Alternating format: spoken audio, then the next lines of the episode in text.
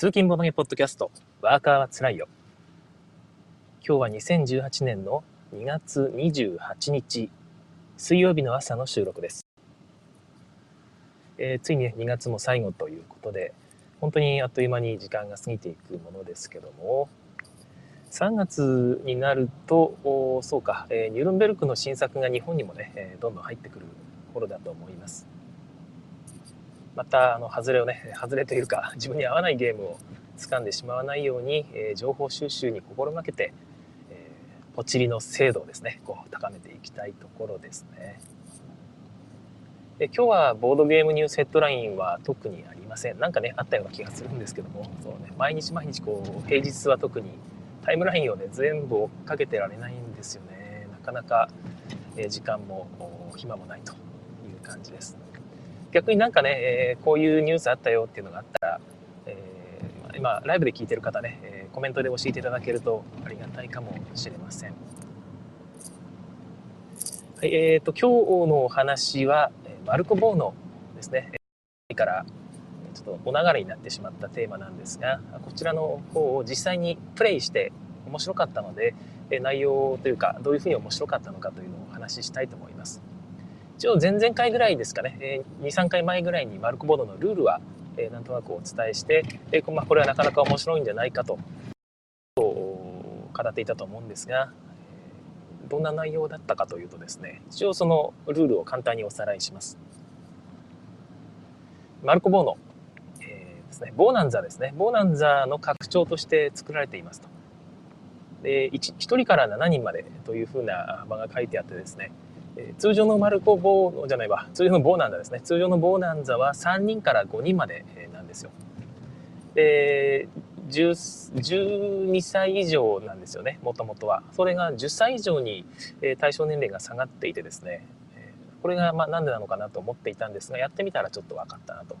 いう話もまた後でします。でただ対応人数が1人から7人に増えたというのが拡張によってこの拡張によって増えるわけであってえ、過去に出た対象人数プレイヤー人数を、まあ、幅を広げる拡張っていうのは昔出ていてですねそちらを適用しても遊べるよということでしたなのでこのボーナンザの拡張であるバルコボーノを入れたところでですね普通のやつが1人から7人対応になるわけではないですそこの方だけご注意ください私はえー、まあ、騙されたというか、勘違い、勘違い、騙されたっていうのは、ね、人聞き悪いですよね。えー、勘違いしてしまいました。でまあそういうわけで1人からね7人対応のやつも買おうかなと思ってるんですが、まあ、果たしてこれを6人でやるかって言ったらやらんかなという気もちょっとしています、まあ、2人ぐらいでやることもあるかもしれないので1人では1人でもやんないですね。やるかなやんないな。うん。ああでも1人プレイを子供とやるってことはあるかもしれないな、まあ、何しろちょっと拡張その対応人数拡大の拡張も欲しいなと思っていますけども。マルコボーノどういう内容か。簡単に言うと普通のマル、えー、ボーナンザを遊びながら一緒に目的カードも達成していこうよという感じです。まあ、ドイツゲームっぽい内容ですよね、まさに。で、例えば目的カードをですね、の内容どういうのがあるかというと、えっ、ー、と、12番の豆を自分の畑に植えていることみたいな条件が書かれている。もしくは自分の畑の2つの畑、まあ、3つかもしれませんけども、の合計で、えー、5枚以上の豆を植えていること、もう5枚以上じゃなかったかな。まあでもそれぐらいの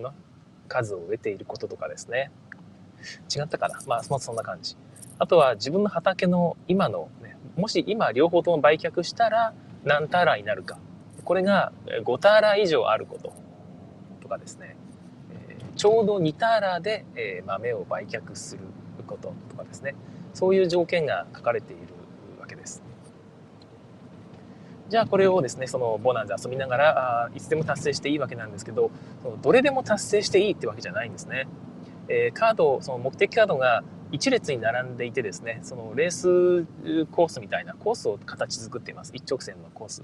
はい、でこちらの上を各自が自分の船を使ってですねこう船じゃなかったかな？馬車だったかな？なんかとにかく乗り物の駒をこうねスタートラインに全員位置について用意どんでこう置いてですね。でそこから一つ先の自分がいる場所の1個先のマスというか、まあ、カードに書かれているその目的だけを今達成できると。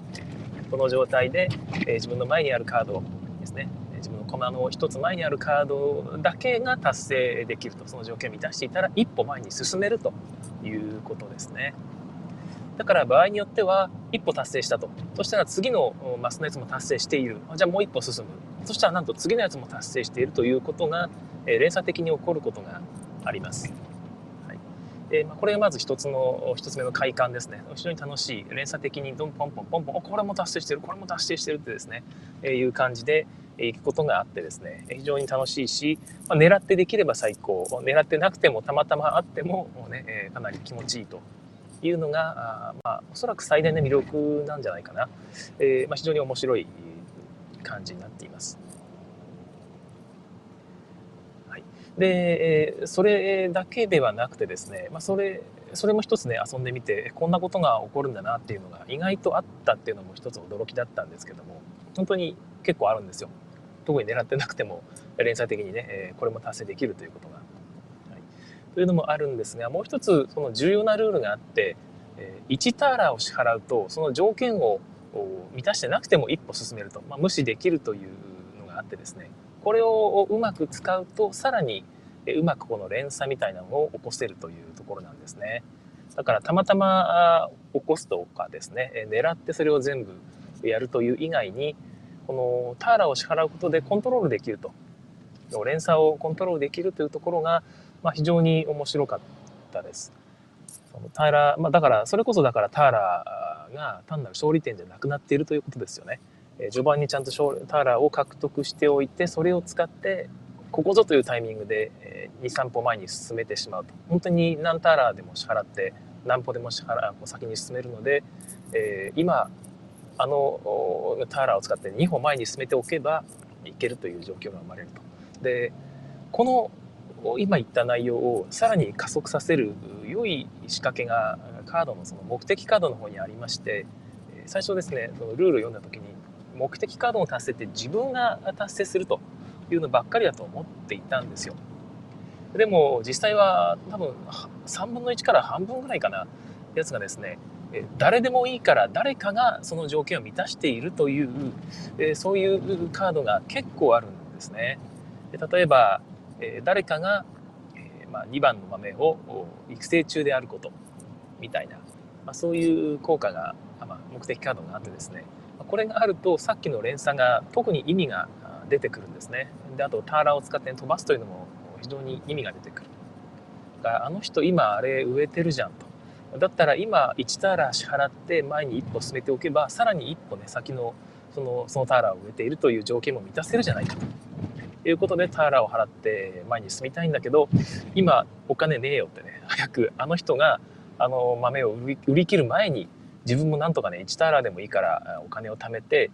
それで先に一歩進んでおかないとみたいなですね、えそんな面白いマネジメントが生まれているわけなんですよね。まあ、だからといってねそればっかりになるわけでもなくて別にね、えそんな難しいこと考えずに普通にボーナンザやってるだけでも、まあ、ボーナンザ自体が楽しいですから面白いしでたまたま生まれるその連鎖みたいなやつがあるので本当に幅広い人に楽しめるんじゃないかなと思います。ゲーマーはゲーマーなりにね、えー、ややこしいことを考えてよっしゃうまくいったってできますし、まあ、そうじゃない人は、えー、こう普通にボーナンザやって楽しむということができる気がします。でただやっぱりそのカードのねレースコースというか目的カードで作ったコース上にあるいくつかのその条件ですね。こちらを本当にうまく先読みしてまあ、あれをやってからこれをやればこうなるってことをかなり綿密に計算できた人が強い気はしますね。だからゲーマーと初心者がやったらゲーマーが普通に圧下手したら圧勝してしまう可能性があります。効率のゲームですから。そこが少しちょっと気になるかな。対象年齢10歳以上に下がってるっていうのは、まあ、逆に言うと目的カードが出てるから何をすればいいか分かると。一応目的が生まれるって意味で下がっているんだろうなとまあ、ちょっと思いましたけどもゲームとしてはゲーマーにとっても、うん、なるほどとこううなってですねマネジメントを楽しめるという意味でそしてそれがね効果を生み出すと、えー、うんなっただけのリターンがあるという意味では割と上級者向けなのかもしれません、えー、大変おすすめのゲームなんですけども、まあ、カードが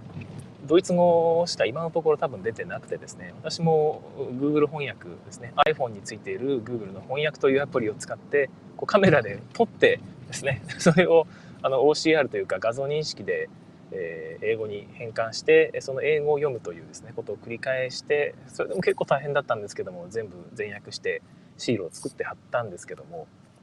ルールの方もまだ英語ルールが出てないんですよね。私も同じ、同じようにルールも、あの、Google カメラで撮って英語に翻訳してっていうことをやったんですが、まあ、かなり大変でしたね。英語のルールは、あの、そのうち公開しようと思ってまして、あの、OCR で撮った結果ですよね。えー、日本語訳してる時間があれば日本語訳と思うんですが、カード訳の方は、うんとですね、ほほぼカードのテキストがこのゲームの本体なんですよ。それしかないみたいなそのカードの方も全然ねイラストも大したことなくて本当に素のテキストがパッパパッと書いてあるだけのカードが、まあ、2 3 0万入ってるというだけであとは、まあ、船駒用のね、えー、カードボードの、えー、ちっちゃい駒が入ってるというだけの構成なので日本語訳これねカード訳全部公開しちゃったらうんね、下手したらゲームそのものをね、コピーしたと見なされかねないというのがちょっとありまして、うん、どうしようかなと思ってるところですね。はい、本当にね、メビウスさんかどっかが出してくれるといいんですけども、どうなんでしょうかね、小野さん。なぜか小野さんに聞くというですね。はい、えー、というところです。えボーナーズ非常に面白かったので、え皆さんもぜひね、えー、やってください。買ってください。やってください。買ってください。はい。ということでした。はい、えー、ここでコメントをご紹介します。えー、滝沢正和さん、おはようございます。ということで、おはようございます。いつもありがとうございます。えー、ひろしあんさん、おはようございます。3分40秒くらいで聞こえました。うん、この3分40秒っていうのはどこから生まれるのかっていうのは本当に気になりますね。明日一度ですね、45分ですね、7時45分、ほぼちょうどいいですね、スタートしてすぐに、スタートというか、あの、Gcast のアプリを立ち上げて、セッションを一旦その開始した後に、そこからもう一回スタートっていうのを押すんですよ。でそこの間のタイムラグを極力少なくしています。明日は。えー、それまあ告知がほとんど告知とのラグがほぼないんで45分から始めますっていうのを45分ぐらいにするということになると思うんですが一旦一回それでやってみてタイムラグがほぼなければですねあこれはこのここがの部分のなんかね遅れがそのままタイムラグになるのかなという当たりがつきそうですね。はい、なおさんえー、おはようございます、えー、フラの方からいつもありがとうございます。フラノの気温はマイナス25度を超えたと、えー、下の方にぶっちぎったということみたいですね。タイムラグは4分ほどですということですね。え、本当に北海道はすごいですよね。マイナス25度。マイナス25度なんて本当想像つかないですね。雪か、雪はあんま降らないんですかね。ちょっと知らないんですけども。雪が積もったとしてももうカチコチで除雪できないでしょうね。スコップでどけようとしてももう全然だと思うんですがどうなんですかね寒すぎて逆にサラサラの状態なんでしょうかはいえー、いくつかあ周さんですね、えー、おはようございます晴れマークありがとうございます好天に恵まれ明日は20度を超えるようです20度を超えるっていいですね。雪全部溶けるだろうな。いや、羨ましい。そろそろ春ということでしょうか。実際そうですよね。もうすぐ春ですね。えー、ということで、いくつかボードゲームニュースいただいてます。なおさんから、すごろく屋が4月に神保町に新店舗、なんと、すごい、すごいですね。すごろく屋さん、本当、もっともっと前にね、えー、新店舗出してもよかっただろうし、えー、地方に出してもいいようなあすごい勢いだと思うんですがずっとね新店舗出してこなかったんですよね移転は1回されてますけどねでそれをこのタイミングでするというのは本当に満を持してのなんていうか拡大路線なんでしょうね。ちょっとまだそのなんかリンク貼っていただいてるんですが、店長はどなたになるんでしょうね。それがちょっと気になりますね。神保町といえば遊びカフェがある場所なんですけども、遊びカフェとのコラボなんかも期待していいんでしょうか？ということで、えー、ヒロシアンさんからもう一個ニュース。エンデバーが残り50時間。はい、エンデバー、超おすすめでございます。で私、最近エンデバーのニュース全然語ってないし、ツイッターでもね、えー、特に、なんつうかツイートしたりしないんですが、なんでかというとですね、ここまで、ここまで魅力的な品になったエンデバーですね。えー、みんなが買ってしまうと、僕が買った、あなんとかね、価値が減ってしまう。えー、僕は持ってる僕君も持ってるみんなも持ってるってなるとですね、えー、自分のせっかく持ってて「えー、ジュニさん買ったんですか、えー、これやりたいです」っていうですねそのタイミングが全然なくなってしまうので僕も買いましたいつやりましょうかって感じにみんながねなってしまうと寂しいなと思って、えー、言ってないという非常にこすい考えでやっております。はい いや別にそれはね、大したことないないんですけども。で、エンデバーはね、それぐらい良いゲームになっているので、内容が特にすごい、あんだけ豪華なものをですね、あの値段で買えるっていうのはお得ですよね。えー、ゲーム内容も面白かったってことを、先日ね、エンデバー遊んだ方、9番ですけども、9番というか現行版ですけども、遊んだ方の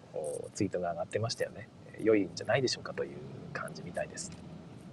えー、シュウさん、えー、エンデバー、あ、ちゃうわ。その前、え、まあ、シュウさん、エンデバー蹴りそうということで、まあ、蹴っちゃってください。はい、全然大丈夫です。はい、蹴らないと後悔します。はい。えー、なおさん、えー、ですね、えー、ボーナンザデュエルも、も目的カードが入ってましたね。デュエルも楽しかったです。なんとなんと、2人で遊ぶときは、じゃあ、ボーナンザデュエルを遊べばいいんですね。それいいですね。えー、そっち買おうかな。日本語版が出てるかどうかかな。どうなんだろう。はい。ボーナンザは、ボーナンザ久々に遊んだんですけど、やっぱ面白いですね。ボーナンザはもっと遊んでいきたいなと思いました。うん、積極的に遊びたいと思います。はい。ということで、結構時間をかけてしまったな。後半の方に話題を移したいと思います。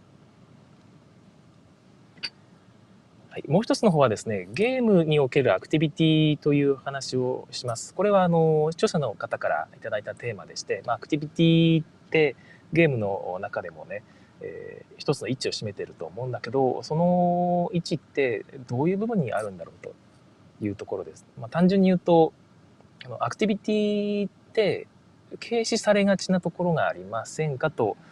いうところがね、一つの焦点かなと思っているんですよね。で、アクティビティって何かというと、英語で言うと行動、英語というか日本語で言うと、行動ということに対応するんですが、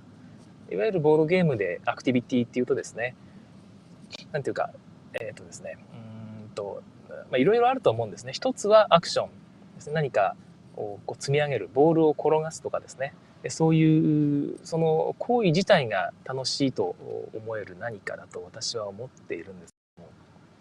なんか室内ゲームとかでレクリエーションとかあるじゃないですか。で、みんなで歌を歌いましょうとかね。それもアクティビティの一つだと思うんですよね。で、歌を歌うこと自体はゲームには、まあ、あんまりなりにくいと思うんですよね。私はまあゲームと言ってもいいんじゃないかっていうぐらい実はですね、自分のゲームの概念ってすごく広いんですけども、まあ一般的には歌を歌ったイコールゲームを遊んだにはならないわけです。で歌を歌うというのはアクティビティだということですね。はい。で、まあ、あとは、あまあ、ボールを転がしました、ね、球蹴りをした、もしくは絵を描いた、ね、アクティビティ、もしくは会話をした、あこれもアクティビティだと思います。はい。まあ、そういう要素がゲームの中にあった時にですね、えー、それをゲームの面白さのどの部分までアクティビティが占めているのかというのが一つの焦点で、どっからゲームになるの？これはアクティビティのまま終わってしまうものであってゲームとは言えないんじゃないのとかですねまあそういう境界線がどっかにあると思うんですよね。でその上でじゃあ、まあ、これはゲームだと言った時に、えーね、アクティビティの面白さの方がね大半を占めているゲームっていうのが、まあ、いくつかあると思うんです。で例えば私が思、まあ、過去にも、まあ、自分が持っているゲームですとか、えーまあ、そういう思いを描いたことがあるゲームにカヤナックというのがあります。カヤナックってまあ多くの方はご存知だと思うんです。が子供向けのゲームで幅のゲームですね。幅だっけ？幅じゃなかったっけ、えー、まあ、そのカヤナックというゲームがあって幅じゃなかった気がしてきたな。黄色くい箱じゃなかったもんね、えー、まあ、その箱平べったい箱ね箱を開けるとですね一面にボードがあるともう箱とボードが一体化していますでそこのボードのところにですね、丸い穴がいっぱい開いてるんですね。で、一旦その蓋、穴が開いているボード部分をポコッと外すとですね、まあ、そこの方に穴が、えー、開いてると。穴というか空間があります。そこに鉄の玉ですね。ちっちゃい鉄の玉、直径2、3ミリぐらいでしょうかね。こういう玉をじゃらじゃらじゃらっと本当にいっぱい入れます。何個くらい入れるのかな ?5、6個、10個、6個、10個ぐらいザーッと入れるんでしょうかね。で、またさっきにいっぱい穴が開いたやつを蓋をするとですね、ちょっとした釣り堀というか、昔のエスキモとかあの辺の人がですね、えー、氷に穴を開けてそこに釣り糸を垂らすというシチュエーションが生まれているわけです。でこの状況で、えーまあ、釣り糸を穴から垂らしてですね。で磁石がついた釣り糸ですね。それを中に入れて引き上げるといっぱい磁石の玉がくっついてる。イエーイという感じのゲームです。で氷に穴を開けるというのを再現するためにですね、えー、その穴がいっぱい開いたボードのボードとその底の中の間に紙を、ね、A4 のプリンター用紙でも何でもいいんですけどそれを白い紙を挟んでで一回それでブスッと穴を開ける、え、スティックがついてるので穴を開けてからそこに釣り糸を垂らすという完全に、え、そのああいうの何て言うんでしたっけ、え、まあ、忘れましたけど 釣りをするのを、まあ、模しているというかそれをやるという朝にあの部分だけ見るとアクティビティなんですがこれがね非常に面白いんですよね。でどっかブスッと穴を開けて釣り糸を垂らすと。で引き上げたらね魚がくっついてる。この感覚が楽しすぎて、えー、私も買った時に言われたんですけどお店の方に言われたんですけどこのカヤナックって、えー、非常に面白くていいんですけど全部のルールをこう適用すると面倒くさいって思う時がありますって あのお店の人に言われたんですよね。でそんなことがあるんだろうかと思ってですね、えー、やってみたんですけど確かにそうなんですよ。子供はその耐えられないその自分の手番が回ってくるまでにじゃサイコロを振ってください。サイコロの出た目を数えてください。その分のアクションができます。じゃあ自分の駒をその分移動するかどうか悩んでくださいみたいなですね。言ってももう我慢できない。早く 早く穴を開けてそこにあの釣り糸を垂らしたい。そればっかりでですねもうもっともっと穴を開けたいっていうことばっかり繰り返してですね特にちっちゃい子供ですけど、まあ、面白すぎてもうゲームなんかねそっちのけでそれをやりたがるんですよね。でこれはある種 ゲームの欠陥なんじゃないかと 思うぐらい、えー、なったんですけども結局ゲームの面白さとしての大部分がそこの部分に集約されてしまって他のルールが面白くないわけじゃないんですけどもそれがあ、ま、面白すぎて他のルールがね邪魔になってしまっているということだと思います。でじゃあもどうすればよかったのかっていう部分なんですけどもうカヤナックに関してはねいくら考えても答えが出ないんですよね。まあ、もっともっとシンプルにしようと思ってですねサイコロを振って出た目の数だけ何やってもいいよっていうルールで、まあ、まあ、毎回一応それでやってるんですけども、まあ、それでも十分面白いですよね。まあ、十分面白いんだけどうんなんかもともとのルールもったいないなって思うところもあってもともとのルールも全然面白いんですよね大人同士でやりたいなと思うんだけど大人同士でやるとちょっとその釣り糸を垂らして出てこなかった部分っていうのが運用遅すぎるのかなとかいろいろあって噛み合ってない感じはしますよね。かやなく難しいゲームそんな感じです。であれは結局アクティビティなんだけどゲームになっている理由があってそれは一つは、まあ、ルールがあるということですよね。どこでも開けていいっていうふうにねみんなで順番にやっていくと。で好きなところ開けて やるというだけでも、まあ、それはそれでちゃんとルールになっているわけですけどもさらにねサイコロを振って出た目のに応じたアクションしかできないとかあとは陣取り要素がちょっとあったりするとかですね。そういう盤面から生まれる自分の行動の制限なんかもあって結局制約が生まれているわけですよ。だからアクティビティとゲームの大きな違いっていうのは、まあ、制約があるかということなんじゃないかなと思います。ただね、アクティビティと、その、なんていうのかな、えー、ゲームに対してね、影響を及ぼすやり方に2パターンあるんじゃないかなと思うんですが、あとそうだ、コメントがあってですね、カヤナックは幅のゲームということみたいです。なるほど、なるほど。幅、やっぱ幅だったんですね。色が黄色じゃないやつもあるんですね。最近大人向けで黄色じゃないやつ出てますけども。えー、で、まあ、そうそう、話を戻しまして、アクションが、アクションじゃないわ。アクティビティね。アクティビティがゲームに及ぼすやり方に2パターンあって、一つは、そのものが面白い。アクティビティそのものを楽しいと思える。で、それは特に難易度とかはなくてですね、えー、誰でも簡単にできてやることが楽しいと。例えば、えっ、ー、と、大聖堂っていうゲームがあるんですけども、あれで、えー、ラウンドマーカーの代わりにですね単に大精度のコンポーネントですね、きれいできたコンポーネントをこう組み上げてえ、それがだんだん本当に大精度ができていくというのを表していくんですよ。で、それって積み木なんですけども、積み木って楽しいんですよね、実は。何かが出来上がっていくというのを見るのも楽しいし、立体的なコンポーネントを組み上げていくっても楽しくて、まあれはアクティビティなんですが、ゲームには何の意味もないです。単なるラウンドマーカーでしかない。まあ、意味もないっていうことはないんですけども、単純にそのなんかゲームのルールになんかね影響を及ぼしてるわけじゃないと。視覚的に楽しい積み上げて楽しい写真映えするインスタ映えすると。それだけの要素なんですがあれがね何やらゲームのね、えー、色気みたいなものに寄与しているっていうのは多分間違いなくてですね、え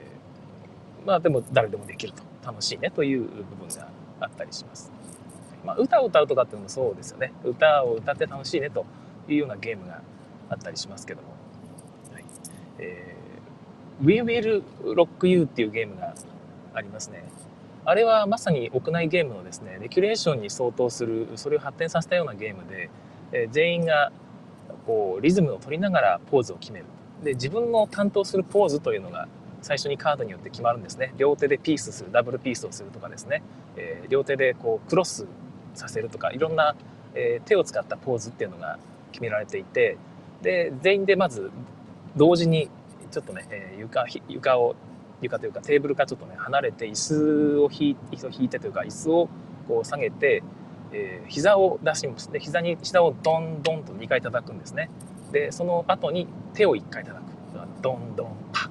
ドンドンパッとこうですね。みんなでリズムを取っていくわけです。そのままあの We Will Rock You を歌うんですね We Will We Will Rock You でドンドンパッドンドンパってやるわけですよ。で、そのドンドンパのタイミングで手番プレイヤーがあるポーズを決める。自分のポーズを決める。その後に誰かですね、自分以外の誰かのポーズを真似します。で、その時にですね、やられた人は次のドンドンパのタイミングで、えー、受けなきゃいけないんですね。自分が、えー、手番をコールされたということを受け受け取って、ドンドンパでこの自分のポーズを決める。で、次のドンドンパでまた別の人のポーズを決めるということで、えー、コールをどんどん繰り返してパスしていくという、えー、コールをパスしていくというのがこのゲームの面白さなんですけどももうどんどんパをずっとやってるだけで楽しいわけですよね。でこれは単純に面白い誰でもできて楽しいでこれをやること自体がゲームの目的になっているように思います。アクティビティ誰でもできるというのがゲームの面白さにね非常に寄与しているんですよね。でそれに対してですね、えー、スピードカップスとかまあ、ああいう系のゲームですねまさにアクションゲームに相当すると思うんですが、えー、カチャカチャカチャっとね誰よりも早く、えー、言われた通りのものをね順番に重ねるというのはですね、まあ、非常に楽しいんですよ。だけど難易度があって、まあ、習熟も必要でですねだんだんだんだん上手くなるとで上手くなること自体も快感だし、まあ、それをやること自体も楽しいねというのがあってですねえ、つまりアクティビティ自体に難易度があるというものがあります。でこれがゲームそのものになるアクティビティかなと思うんですね。さっきの誰でもできるとはちょっと違う部分だと思いますけども。でこの2つを、ね、混同してしてしまうとゲームデザインが難しくなってしまうんだろうなとちょっと思うんですね。で例えばあのさっきのですねなんか誰でもできるどんどんパというようなのが楽しいなと思って、まそれを中心にゲームを作るとしますよね。でそうした時にそれだけで、えー、すいません ですねちょっと忘れてましたけども、えー、さっき言ったその誰でもできるというのを中心にゲームを作った時に多分それが一番難しいんですけども、えー、さっきのねあの難易度があるアクションっていうのはいいんですよ。それ自体をゲームにしてしまえばいいので、で他の要素全く付け加えることもなく、それだけをゲームにすればいい。逆に言うと、そういうね、難易度があるゲームを作ったのに、全く余計なルールを付け足してしまって、で、なんかね、こっちの方に集中したいのに、なんでこれやんなきゃいけないのっていうことがあったりするんです。私、これ名前出すのどうしようかなと思ったんですが、一つですね、あのまさにそうだと思ったゲームがあってですね、えー、金魚すくいっていうゲームをですね台湾メーカーの方が作ったんです。ワクワク金魚すくいだったかな。なんかそんな感じのゲームを出したんですが、まあ、丸いカードが金魚カードがね裏向きでバーッとね一面にばらまくんですよ。でそれを実際のポイの形をした、えー、なんかですね、えー、ちょっと分厚分厚めじゃないか、えー、なんだっけな。プラスチック製のシートを使ってですね、えー、丸いカードの下にこう差し込んでバーッとめくると。まるで金魚すくいをしているかのようなアクションができるんですが、まあ、これでうまくねうまくうまいことめくれていいのが出たら得点が高いっていうルールでもうそれ自体に楽しいんですよね。でまあめくること自体は誰でもできるんだけどうまくめくらないと、まあ、失敗して変なやつまでめくっちゃうというルールになっていてですね、えー、これでだけで十分面白いのに面白いしね挑戦しがいがあるゲームなのにそのセットコレクション部分がすごい複雑になっててですね。まず子供が覚えられない、えー、で狙ったでそのセットコレクションがゲームにね、えー、面白さに寄与しているかというとですねほとんど運なんですよ。で集めてどうこうじゃなくなっちゃってるというかですね、まあ、この辺がまさに雑味といいますかもともと持っている面白さをなんとか阻害するように働いてしまっているんですよね。ちょっとこの辺をもうちょっとねシンプルにできたらもっともっと面白いゲームになるんじゃないかと思っているんですけど、まあ、そんな感じで、えー、アクション自体にね挑戦しがいがあるゲーム内容であればアクティビティであればそのままねシンプルにゲームにした方がいい。でもう一個の方をですね、え、アクティビティは誰でもできる面白さを持っているけども、え、それだけではゲームに,、えー、となりあんまならないというゲームです。これあのチャガチャガゲームズの川口さんがテストプレイで持ってくるゲームがこういうゲームが多いんですけども。はい、またね川口さんもネタにしやすいということで本当にありがたい存在ですがね。前に一回ねなんかのポッドキャストかもしくはこの放送でも話したことがあったかもしれないんですが彼は本当に天才でだからこそカタログを作れたと思うんですけども、えーまあ、ある時持ってきたゲームがすごくてですね。えー、っとですねカードを全員が手に持っていると。で、盤面に自分のフィギュアを1個置くんですね。でそこからカードを、何て言うかな、ずっと一列に並べていくんですよ。で、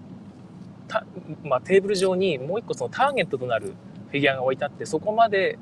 ずっとカードを並べて、えー、到達できればいいというような感じのゲームが作りたいというんですね。で、でそうなんですか？で、その並べるためのなんか制限みたいなのあるんですか？って言ったらそうなんですそこが面白いところですということでどういうことかというとこのカードを並べていく時にリアルタイムで「うおー!」って言うんですってでその「うおー!」って言ってるその声が続く限りカードをプレイしてよいと言うんですよいや面白い 面白いこと本当に考えるなと思ってちょっとやってみてくださいよって言って僕たちがその看護師さんにのやってもらったんですよね。だから、うおーって言いながらカードをバーッとめくっていくんですよね。で、めくるじゃないわ。手手にもうデッキを持っているので、そこから1枚ずつバーッとね、えー、テーブルに置いて、で、それで、そのまま、うおーって言いながら、のテーブル上に置かれたもう一個のターゲットに、えー、簡単に到達してしまいました。で、そのまま、うおーついちゃいましたねって言って、その後みんなが爆笑したんですけどもなんかこれ面白いいやアイデア面白いしそのアクティビティも面白いけどゲームとして成り立たせるの難しそうだねっていうことを、まあ、みんなでこう言ってたんですよね。まあ、そんな感じでじゃあそのアクティビティをどうやったらゲームにできるかという部分が非常に難しいっていうのがそのアクティビティ自体は面白いけどその難易誰でもできちゃうねという部分だと思うんですよね。で2つ方向があって誰でもできるというのを誰でもできないようにしてしまうというやり方でこれは僕はあんま筋が良くないなと思いつつもうまくできれば、ね、ある種ご褒美ですからそのアクティビティができるということ自体がそのうまくご褒美をゲットできる障壁になるかなと思うんですけども結局そのそれをやること自体が楽しいのにそれをやることがねなんかそのゲームがルールが阻害するようなことになってしまっているのでは、まあ、意味がないと思うのでそこは注意しなきゃいけないな。でじゃあもう一個のやり方は、えー、全員がとにかくそれを、えー、ゲーム中にやりまくれるようにすると。何かあったらそれをやる。例えばアベカエサルでですねアベカエサルっていうレースゲームがあるんですけどもこれは、えー、周3周する3周だったかな。3周する間に1回だけ寄り道をしてですね、え、コースからちょっと外れてレースゲームなんですけども、え、コース外れて王様の前ですね皇帝の前を通ってそこで「アベカエサル!」って言ってね、自分で実際に言いながらコインを指で跳ね上げるというですねことをしなきゃいけないんですよ。で、みんなこれがやりたくてゲームをしているぐらいの勢いがあるんですけども、まあ、それをね、必ず全プレイヤーがやるというようなルールになってるんですよね。で、ああいうふうに必ずゲーム中に、え全員がそれができるというようにしてゲームを組み立てるというのも一つのやり方ですし、まあ、とにかくそれをなるべくたくさんさせるというのもね、えー、ルールとして面白いかもしれないと。であんまりね、何回もやると、これはちょっと逆にえだれるなと思ったら、それはやっぱ制限した方がいいですけども、でとにかくやっちゃいけないのは、うん、それをやることが罰ゲームになってしまったりね、え、やることを阻害するようなルールになっているとかですね、そういうふうにしてしまうと失敗なんだろうなと思います。でアクティビティですね。それがゲームの中心となって、もうメインディッシュになりうるようなゲームなら他の要素は省いた方がいいし、さっきのアベカエサルみたいに、まあ、あくあくまでもアクセントというような場合にはですね、それは、それ以上はあの求めずに、本当にアクセントとしてやっといて、あんまりね、それ中心に、まあ、それを中心に、さっきのね、アベカエサルのアベカエサルってあれだけを中心にゲームを組み立てようとする人はあんまりいないと思うんですけども、まあ、そういうところは気をつけていきたいなと思います。はい、えー、もっとですね、語りたいゲームがあって、え、グリモワールの、グリモワールのね、えー、ワンドローのね、木更さんが作ったグリモワールのあのページを開いてね、えー、魔法を唱えるという、あれを模したようなデザインですとか、も素晴らしいですよね。あとは、アラカルトで、あの、パッパッと調味料を振りかけるあのアクション。娘はあれを出すとですね、あれだけをやりたがります。カヤナクと同じ現象が起こります。はい。というか、あればっかりやってもゲームにならないんですよね。でなぜあれを、あれがゲームになったのかと。で、あれだけを振りかけるものはなぜゲームにならないのかということはですね、えー、話したかったりもしたんですけど、またみんなね、考えてもらえればなと思います。はい、で、まあ、こういうのも考えるとですね、ちょうど最近、えー、もうすぐ出ると発表されたゲームがあってですね、ひっつきカメレオンがもうすぐ出ますね。えイエローさんから出るというのがホビージャパンさんから発売されるというみたいです。ひっつきカメレオンは、え手に粘着性のね、お手手がついた、えスティックを持ってですね、振るとビヨーンとね、手の部分が伸びると。で、テーブル上にある、え虫のタイルをパッと取ってですね、手元にヒュッとこう取ってくるっていうゲームなんですけども、まあ、どういう、それも完全にアクティビティですよね。面白い、アクティビティが面白い。でこれをどういうふうにゲームにしたのかなということで、今朝方ちょっとね、英語ルールざっと読んできました。そしたらさすがやっぱ海外ゲームは分かってるというかですねこんなところで、えー、めんもうそれ以外の面倒くさいことはさせないっていうようなことが徹底されてましたね。えー、内容を言うとまず盤面に30個の、まあ、まあ、割と大きめのタイルがありますと。これをひっつけで取るというのが目的なんですけど、えー、虫が5種類色が6種類逆か、えー、虫が6種類色が、え5種類だったかな、えー、で全部で30枚。のタイルが置いてあるということです。で、サイコロ2個振ってですね、1つのサイコロは虫の種類を決める。もう1個の種類は、虫の色を決めると。例えば5色、6色なのかな？あれ、サイコロのもう1個は何だろうひょっとして何でもいいになるのかな？ちょっと忘れましたけど、はい、そういうような構成になっていて、手番の人がサイコロ2つ振ってターゲットの虫が決まると。みんなでそれを取ると。本当にそれだけのゲームでした。で、まあ、それでね十分いいんですよそれ以上のなんか虫を集めて自分だけの目的カードが決まっていてこの虫と この虫とこの虫を取ったらみたいなことをね僕最初考えたりもしたんですけどいやそれじゃ多分面倒くさいだろうなとは思っていたんですよねそういうゲームじゃないことを祈っていたんですがさすが、えー、ちゃんと考えられていたということでございました。まあ、いっぱいね一回勝負で決まって勝負がついてまた次のじゃあサイコロ振りよってそれでいいんですよね。はい、このゲームですね、ちょっとアクセントがあってですね、取っちゃダメなちっちゃい蜂のマークのね、ちょっとちっちゃめのタイルがばらまかれてるんですよ、一緒に。それを取ってしまうと、ね、目的の虫を取っても美味しく食べられないというような設定になっていて、まあ、得点もらえないってことですけどもね、そういうルールになっていて、まあ、嫌だったら抜きゃいいんですけども、こういうのがあるとまたゲーム盛り上がりますよね。えただ、まあ、どこ、まあ、単純にバッチンバッチンだけじゃなくて、ちょっと注意深くやるということで、えこの辺はそのゲームのね気持ちよさを阻害しているのかそれともゲームとして盛り上げているのかはちょっとやってみないとわからないですね。少しちょっとね、まあ、不安要素ではあるんですけどどうでしょうか、はい。あ、そんな感じのアクティビティとゲームの関係についてちょっと考察してみましたけどもまだなかなかね時間が足りないですね。はい。皆さんもね聞いてて思ったこといろいろあると思うので Twitter で書いたりまたコメントいただいたりしたら嬉しいです。よろしくお願いします。えっ、ー、と時間もねだいぶ経ってしまったんですけどもコメントを最後にご紹介いたします。はい、えー、ロスタイムが好きなので、シュウさん、ロスタイムが好きなので、タイムラグが3分程度はあっていいなと。なるほど、なるほど。まあ、ただ、まあ、ロスタイム常に取ってるので、はい、あのもし、えー、タイムラグが1秒だったとしても3分ぐらいは喋ると 思います。あでもありがとうございます。はい、ヒロシアンさん、えー、誰も持ってない僕だけのゲーム。本当にそうなんですよね。ボードゲーマーの夢ですよね。はい。本当に自分勝手ですけども。はい、えー、シュウさん、インストラクター、ずっと俺のターン。はい。まさにそんな感じですね。はい。同じく周さん、えー、は、そうね、えっ、ー、と、かやなく幅のゲームで次男向けの私の隠し玉です。そうなんですよね。まあ、これ出したら大体ずっと遊んでくれると。もうね、ほとんどゲームになってない感じすらするんですけど、お前ずっと穴開けてやれよっていうね。まあ、そんな感じで楽しい感じですね。はい。え、ヒロシアンさん、かやなくあるある分かりみがありすぎる。本当にね、あれはなんとかならないんですかね。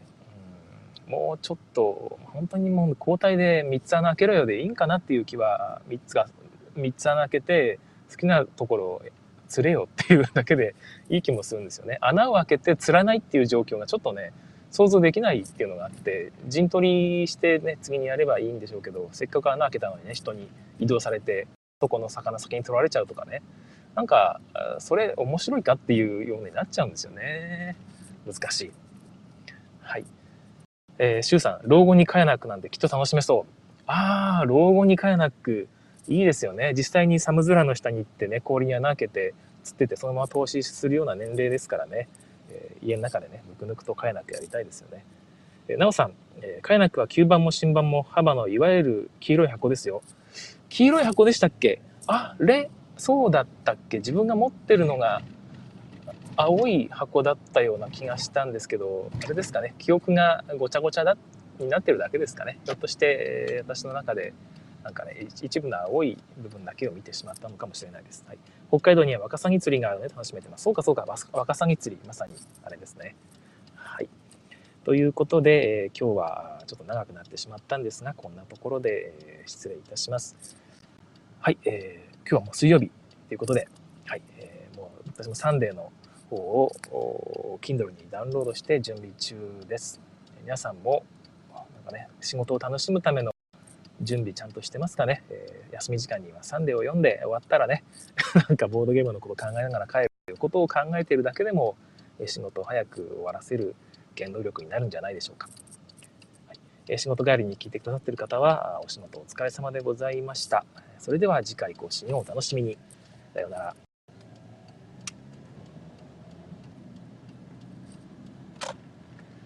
はい、えー、ここからはロスタイムといいますか、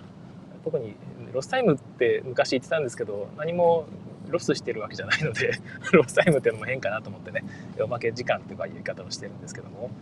えー、まあ、今3分遅れぐらいで聞いてくださってる方ですね、今切ってしまうと、このライブで聞いてる方が、ね、途中で切れてしまうということが判明していますので、ちょっとバッファーを持たせて、最後のさようならまでは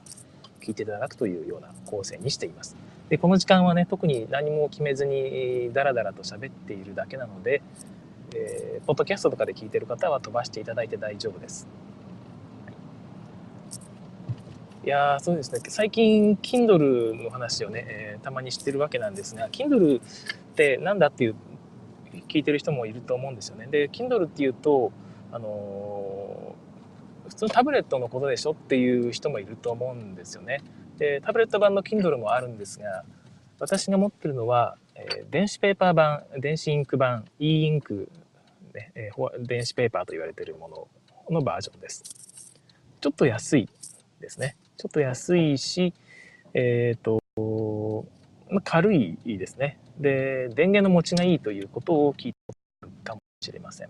でただ、えカラーではなくですね、え画質も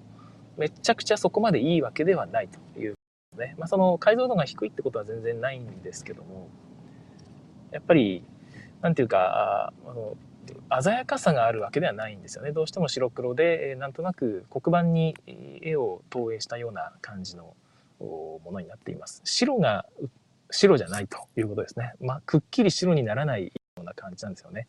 もともとの持っているホワイトペーパー自体のデバイスの白が最高の白度。ということで一応バックライトがついてるので、まあ、光で見ることもできるんですがそうすると電池の持ちがね悪くなってしまうんでまあ、普通に太陽光で、えー、漫画を、ね、紙の漫画を読んでいるような感覚で明るいところで見るというような使い方をすればかなり、えー、電池の持ちがいいです。でなんで電池の持ちがいいかというとですねこれ e インクの特徴なんですが表示しているその表示を保持するですねために電力を一切使わないんですね。一旦そのデバイスの表面にその表示面に白と黒のねえー、表示内容を固定したらそこから先はそれを保持するための電力が全くいらないんですよ。だからずっとそのまま表示しっぱなしで、えー、永遠に置いておけます、はい、で、えー、ページ切り替えをするタイミングで切り替えをするのに一瞬だけ電池がいるだけなんですよね、えー、なので非常に電池の持ちがいいということなんですが私使ってみてこれ気づいたんですけども結構リアルタイムに表示を切り替えてくれますね。えー、例えば、えー、朝ね、サンデーをこうポチってやるとですね、ダウンロード中って出るんですけど、そのパーセンテージがピッピッピッってちゃんと0.5秒間隔ぐらいで切り替わっていくんですね。で、これは結局その部分だけを高速に切り替えていって、えー、表示、それ以外のところは切り替えないってことでね、電池の節約をしているんですが、ちゃんとその辺が割となんかポンポンですね。気持ちよくレスポンスが返ってきて普通のタブレットにちょっと近い感覚で使うことができていますそれがちょっと驚きだったかな。そういうね反応が全然ないのかなと思っていたので意外とちゃんとリアルタイムで画面に反映してくれるというのはびっくりしました、はい、一応ブラウザも内蔵してるんですけども、ね、ブラウザ、ね、ブラウジングもできるんですが、まあ、白黒でで当然リアルタイムにスクロールとかもできませんから指でどっかをね、こうポイントしてズズズっと上にずらすと。画面全然動かないんだけど、離すとその分ね、スクロールした結果がパッとね、画面が切り替わって更新されるというような、まあ、そんな感じのデバイスになっています。はい、えー、という感じで、えー、とても良いなと思ったので、また皆さんもね、えー、興味があったら、Kindle Paper White を買ってもらったらいいなと思います。ただね、これ、安売りの時のタイミングじゃないと、ちょっとね、高いんですよ。お高いんですよね。えー、それがあるので、えー、皆さんも高い時に買わなくていいかなとは 思いますね。ちょっと、えー、高いので、えそんな感じでございます。はい、えー、今日はな長めになってしまいましたが、この辺で、え終わりたいと思います、え聞いていただいてありがとうございました。それでは、さようなら。